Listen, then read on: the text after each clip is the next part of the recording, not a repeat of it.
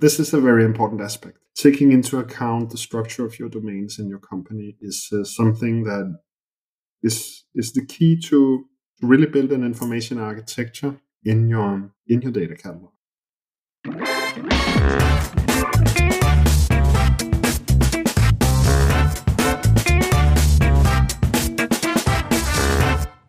Hello and welcome to the Data Culture Podcast. I'm Carsten Bange, and my guest today is Ole Olesen Bagneux, a true expert on data catalogs. He wrote the O'Reilly book on the topic. He's an enterprise architecture and a leader of data and information departments, but also very important, he's trained on library and information science. So he's the perfect person to actually have a very, very good understanding and view on data catalogs and why they are so important for data culture because they democratize access to data throughout a company. We will first hear why it's so important to think of a data catalog as a search engine and why the key aspect is how to organize the data because that defines how you can search for it. We also learn more success factors, how to implement a data catalog, like looking at the users, getting buy-in, and we also talk about the role of the tools, why many are disappointing today, but also what they can automate and what still needs to be done manually. With all that, we also take a look into the future, the role of AI in data cataloging, and whether it will make our problems go away Stay tuned. This is a great episode. Enjoy it. Hey, Ole, welcome to the Data Culture Podcast. Hi, Carsten. Thank you for having me. It's really a pleasure. Ole, you're the author of this data catalog book at uh, with O'Reilly, and it's obviously will be our topic today. And first of all, let's get this all onto a good foundation. Please explain to our listeners and to me what actually is a data, data catalog and what can it do? Yes, uh, of course, uh, it's a good point of departure. Uh, a data catalog basically is a, is a metadata overview of the data in your company. So it's one of those tools that do not contain any data source data in itself, but simply mirrors the source data sitting around in your IT landscape at a metadata level. And so the purpose of a data catalog is to make it all the data in your company uh, discoverable as a search engine like function, um, but specifically for companies. Excellent. Throughout your book, you make this point several times that you say it's actually a search engine or search is the actual purpose of it. Could you elaborate a little bit more on that? Yes, um, definitely, Carsten. Okay, so think about it like this every single uh, metadata repository is actually a list of something. Uh, you can structure that list in various ways, and you can actually set on a success criteria for that uh, metadata repository, just like a data catalog. You can set an acceptance criteria that is okay, we cataloged everything, or we cataloged everything we wanted to catalog. And then you would be considering your task done. That would be it. However, uh, you can organize stuff when you catalog it in various ways. And if you are only focused at organizing it, just cataloging it, um, you do not have the end user in mind. To have the end user in mind, you need to structure everything that you catalog in such a way that it can be searched for. That's a little different uh, in terms of acceptance criteria than simply organizing stuff, cataloging it raw uh, without any um, detailed, uh, humanly conceived metadata. And so the difference is that you need to take into account how people search for data and the various ways people search for data. So that's the difference. And and so really if you want to push that capability to its maximum capacity, uh, you need to think of the data catalog as a search engine, not as an inventory where you just list stuff. Because you can do that in, in ways that are so difficult for end users to get anything out of that it doesn't serve any purpose. So the, the search engine for data in your company is like the target state, the ultimate uh, goal of a data catalog. I think that's a super important uh, point here. And how how can we do that now? First of all, I would guess if we set up the uh, project to introduce a data catalog, we mm-hmm. need to get a really good understanding how people search for data and what their needs actually are. So we shouldn't really uh, have only people that know data in terms of databases and so in the team, but also people that know what to do with the data. That sounds like a logical approach to this. But but what else do we need to actually make data searchable? I think that might be the core question here. I think it's important to understand that search searching for data is a discipline in, in itself. As you have already mentioned, I have this background in library and information science. I have a PhD in this field, and I have taught a lot of students at the University of Copenhagen how you organize knowledge so that you can search for it, organize data so that you can search for it. And fundamentally, you need to make the distinction between searching in and searching for data. Data engineers and data scientists are very trained in the discipline of searching in data. Do that with database query languages, and you do long queries where you test hypotheses and so on in data.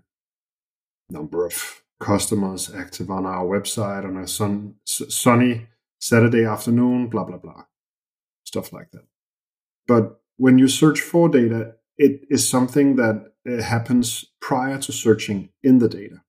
And searching for data is exactly what you do in a data catalog. You do not search in the data, but you're searching for the data sources wherein you can search in data. So searching for data is a discipline in itself. And it's something that you need to take into consideration at a level that goes beyond what is referred to as quick and dirty. You just, everyone has this intuitive feeling that if you type sales in a, in data catalog, you will automatically get the most interesting dashboard on sales performance in exactly the area of the world that you were looking for as the number one hit uh, in the search results, right? Now, that doesn't happen when you actually search sales in a data catalog. And the reason why it doesn't happen is because you need to do a lot of stuff in order for a data catalog to work. And you also need to take into consideration that search is something that happens on a spectrum. You have simple, fast searches. Of course, you have that. But then you have more fine grained, more detailed, more complex uh, searches that can be very advanced, in fact, where you use Boolean operators, you know, and or not, and so on, and perhaps special operators. You're still not in the domain of database query languages. You're somewhere else. It's called information retrieval query languages. It's not a database query language as such. It's simply something that allows you to search for data, not in it.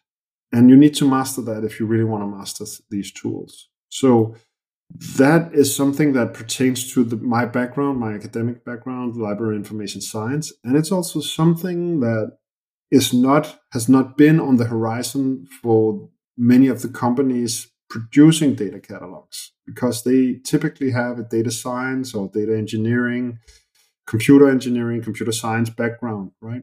So they are not used to thinking in along, they are not used to thinking like this. They are not trained in it. So why would they? However, if you want a data catalog to actually work, you need to think like mm-hmm. this.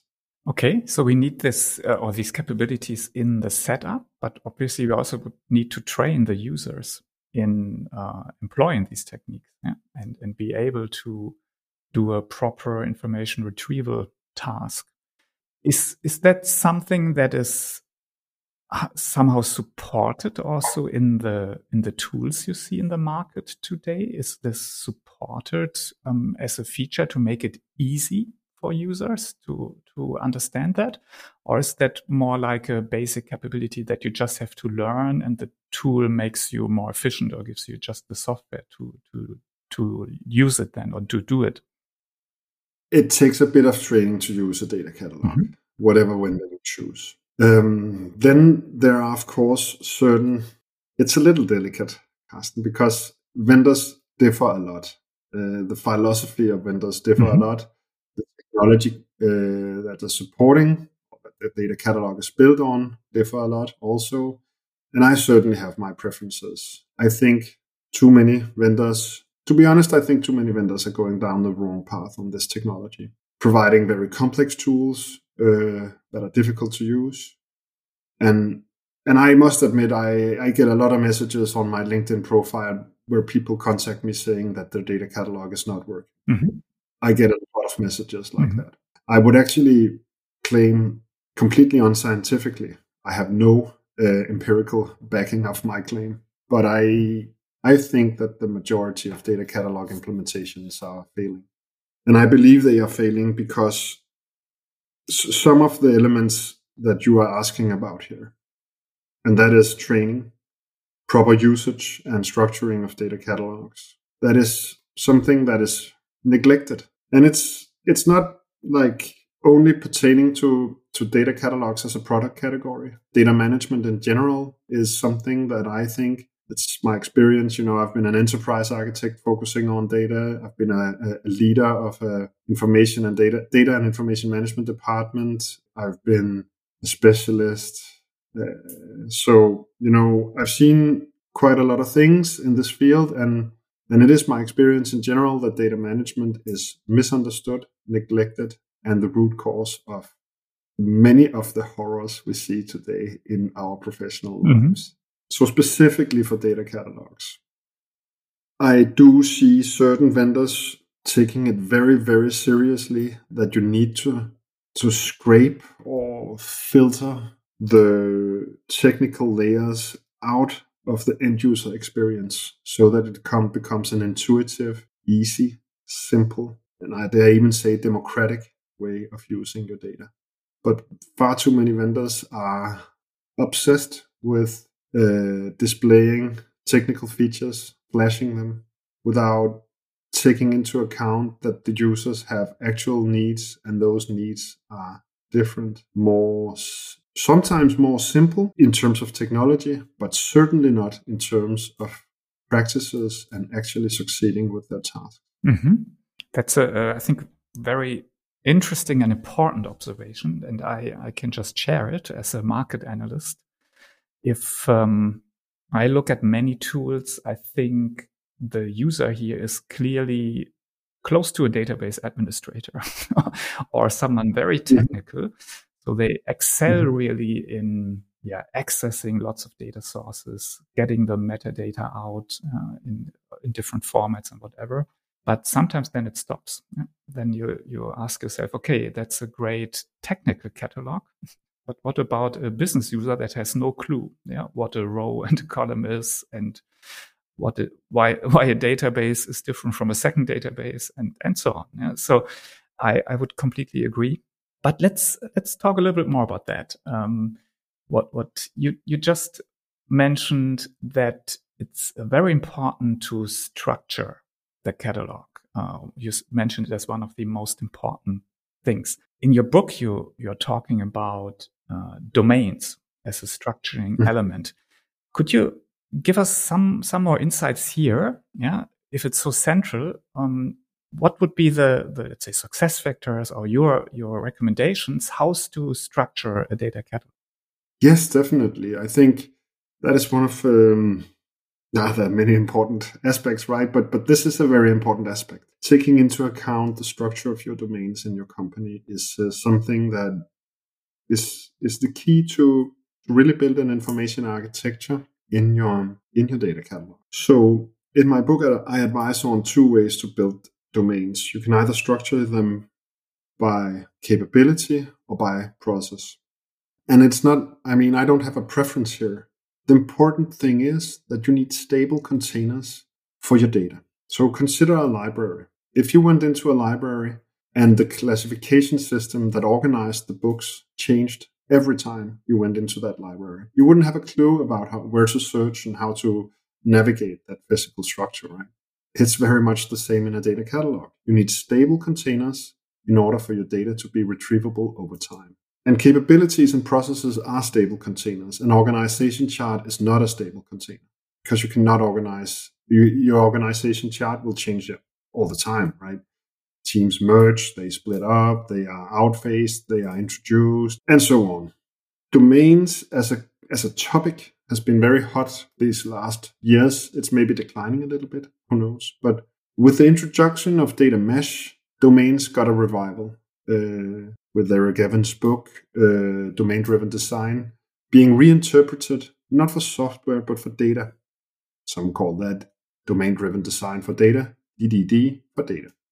And I don't think there's anything wrong with that idea or that notion. I think Eric Evans' book is an excellent read, and I really like the data mesh movement as a necessary. It was a necessary thing to to to to write and, and state, right? However, the idea of DDD for data is something that works very good on the actual data layer. If you want to s- structure an actual data mesh, DDD is, is just the way to go. But on the metadata layer, it's it's a little more complex than that. Or I might even rephrase that and say it's a little more simple than that. If you if you if you work with domain driven design on, on your metadata layer, then you won't get a you won't get an overview of the domains in your company because it's it's it's organized around how data moves between domains at various levels. That's a, that's domain driven design. It's designed to orchestrate data in, in flux, right? That's the entire idea. So you can't really use it. That would that would mimic a, a data lineage uh, function in a, at a metadata level. So you need something else, and that's that's some that that something else is is also a a way of thinking of domains, but it's it's native to library information science, my background. It's not domain driven design, it's domain analysis. It's a big discipline also. And it's simply a study of how uh, people organize in groups to, to study a specific object or topic, uh, sharing methodologies in the way they study that topic, and sharing means of communications. So that fits quite perfectly with an organization that has specific disciplines that it carries out legal human resource management and so forth. They all they these groups have shared methodologies. You need to carry out human resource in the same way across the organization. Everyone has the same values that they need to adhere to the same ways of being measured in terms of performance and so on and then finally you have uh, shared means of communications which would be systems. So a specific domain would always have a system. So I, I, I explain quite thoroughly how to understand domains uh, in terms of domain analysis and how to organize your data catalog in those domains mm-hmm. using uh, capabilities or processes. Mm-hmm. Could you give us a few examples on typical domains in companies so we understand it a little bit better? Yes, typically at a very high level, you would see domains uh, mimic uh, an organization chart. It's just very, very important for me to to stress that it is not an organization chart. Mm-hmm. It can be, it can look in many different ways, but typically you look at the core capabilities of a company. What is this company capable of doing, and and that would be that would be uh, your domain. Mm-hmm. So, for example, you would have HR, you would have finance, you would have legal, you would have perhaps you would have research and development, you would have marketing, sales and marketing, and can be divided, subdivided into various smaller domains, but it will always remain independent of the organization chart as such. Mm-hmm. Sometimes the CIO uh, refers to the CFO. Sometimes they are both part of the C suite and so forth and so on. So you need to think of it as an abstract structure that is uh, independent of the organization so that it is intentionally not flexible. It needs to be very, very static. That's the key to succeeding with organizing data in a in a data catalog. That is to have a static structure, something that is not tilting every given Monday because of some change in the organization. You need something very, very stable. Mm-hmm. You will never be able to improve the searchability, the discoverability of data catalog without a solid structure. Mm-hmm. I think that's a, a, super important recommendation here. And uh, yeah, to, you also have this line in your book uh, that you repeat multiple times how your organized data defines how you search for it. And that's obviously yeah. now I understand what you mean with it. And um, just coming back to the the tools and the question of automation what a lot of tools really put forward is that they say, hey, I can get lots of metadata for the catalog more or less automatically from lots of databases. Yeah, basically I just scrape that or have a crawler that looks in the network what databases there are and so on and so on. But what you're saying is before I can automate this collection of metadata, I have to do a, a manual work more or less top down to define the domain structure. So everything that I find uh, has to be mapped in a, some way to these domains. Is that that correct? A, a correct understanding? Oh yes. So so there is this manual effort we have to take. We cannot think that I just buy a tool and then everything is automated. Basically, it runs through my network, yeah, catalogs all the databases, and then my catalog is done.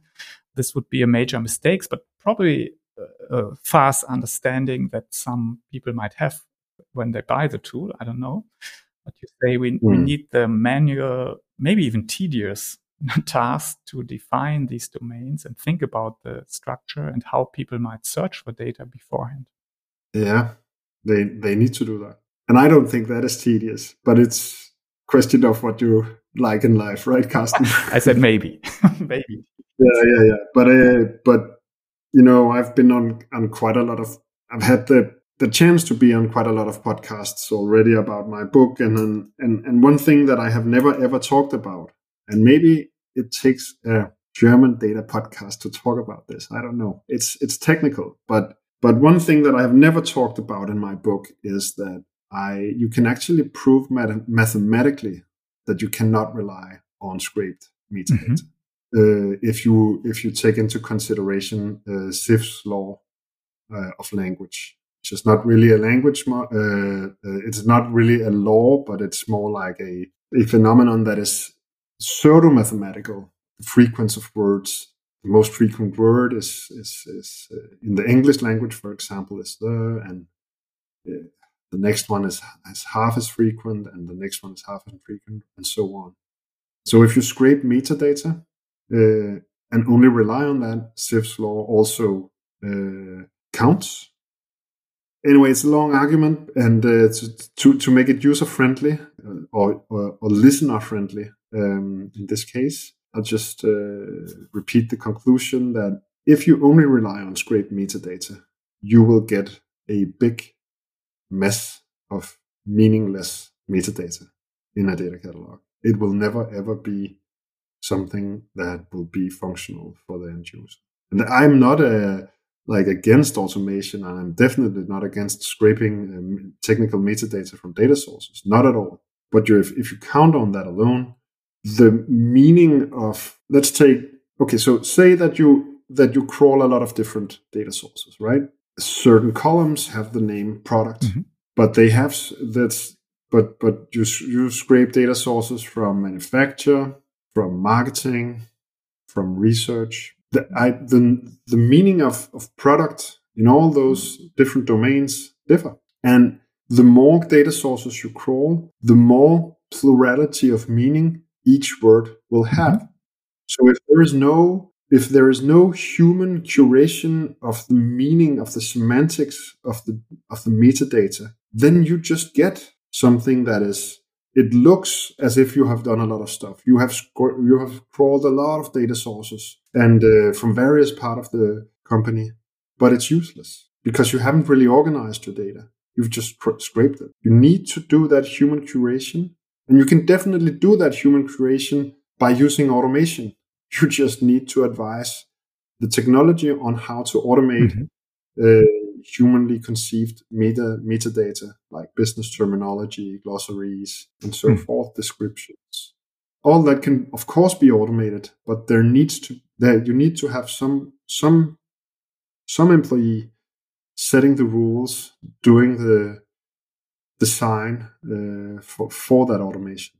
But uh, it's very important for me to stress that I am definitely not against hmm. automation. Mm-hmm. Relying on it alone is is naive and, and that is also like in a broader data context that is also what is popping up more and more now with with chatbots is that people thought that they could solve the root cause of data.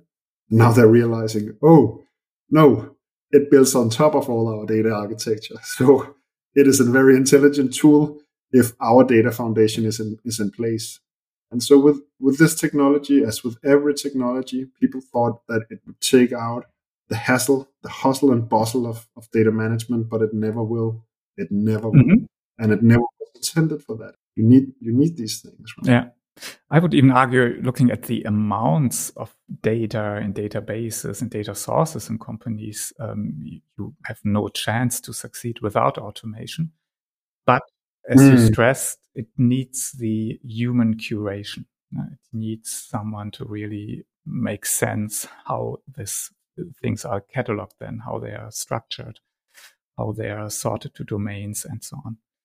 Excellent we, we are diving into this topic that is very dear to my heart. It's talking about success factors and practical advice for companies when they introduce a data catalog. So you mentioned um, training and having the always the user in mind. So basically looking uh, at the problem from a viewpoint of search, yeah, from how is it actually being used.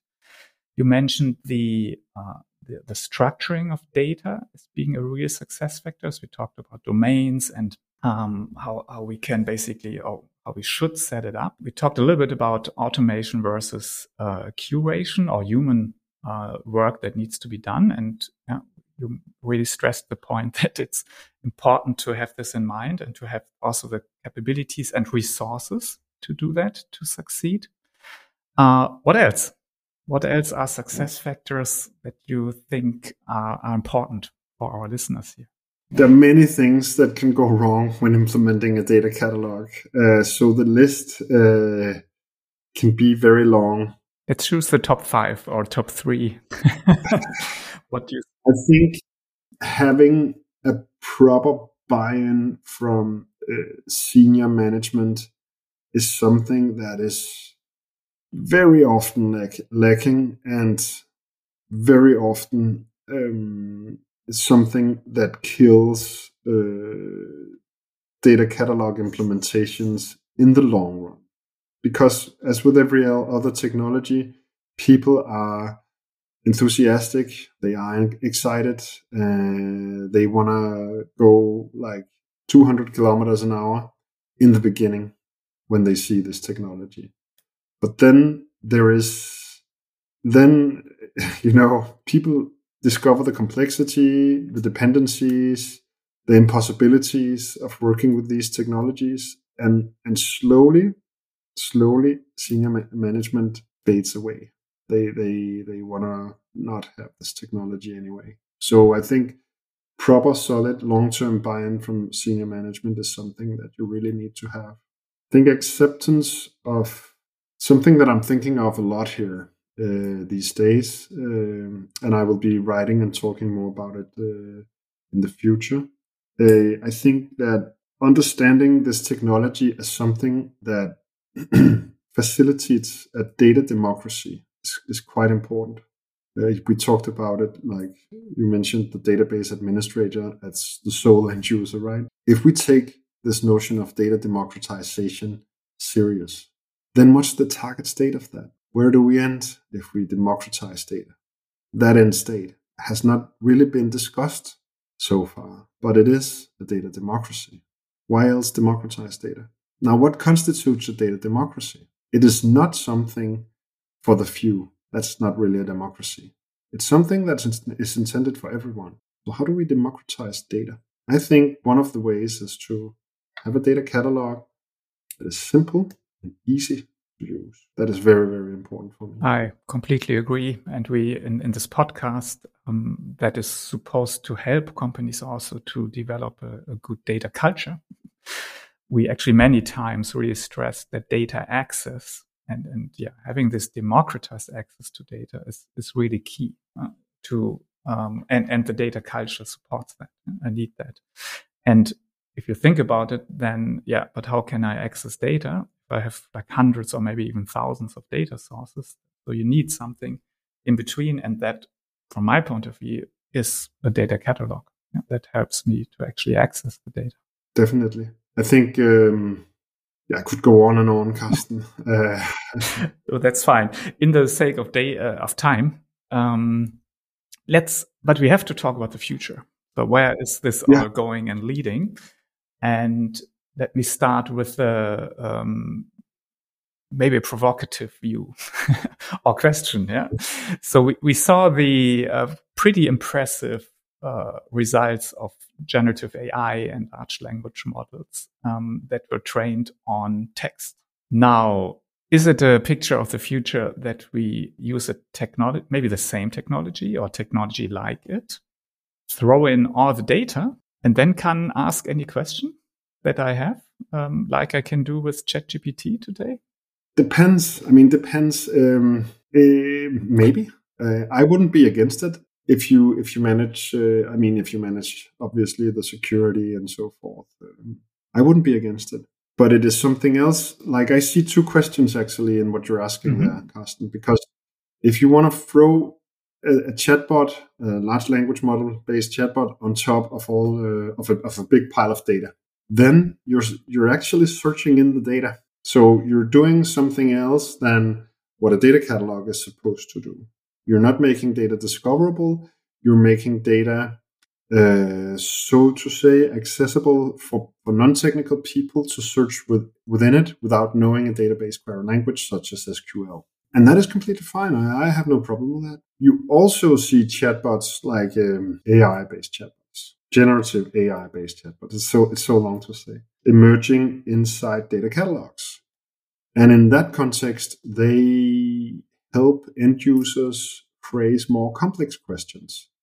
And I've uh, when they're searching for data. So, where can I find customer information that is related to complaints about these specific products, but takes into account that it shouldn't be in this time period for these geographic areas, blah, blah, blah, stuff like that. And I think that is very interesting. I think that will be very useful. So, it, so anyway, if your question was if does the chatbot as such replace or outface the data catalog, um, I don't mm-hmm. think so. Does it alter it? Yes, a little bit, but certainly not to the extent that everyone thought back in January. that is, uh, that is for sure. Okay. So maybe in, in two or three sentences, what's your view on the future? What what is developing uh, in or with data catalogs, except these um, inclusion of more AI capabilities? Let me be a little bold. Normally, I'm not very bold about this, but let me be a little bold, Carsten. I think many of the very technical data catalogs that also just flash technology without um, taking into account user friendliness, they are going to disappoint and ultimately disappear. I think what will survive is something that is simple to use and provides true value for end users. Mm-hmm. Excellent. Very good final statement, Ole. Normally, I'm not like that, Carsten. But anyway, you you wanted a punchline there. There it was. I like it, and it's a good vision of the future. So let's end the podcast with that, Ole. It's a positive mm-hmm. view. And, um, but to sum it up, I think you, you really made many very good points that help anyone that is looking to implement a data catalog or, or make it better or improve what they have um, and so on to uh, look at it maybe in a different way and employ these success factors that you mentioned. And with that, I hope we contributed to the success of these initiatives, but also to the uh, spreading of a data culture in an organization through data democratization being enabled by data catalogs. Thanks so much, Ole. All the best for your future work. And then I hope to speak with you again soon. Bye bye. Bye bye, Carsten. Thank you.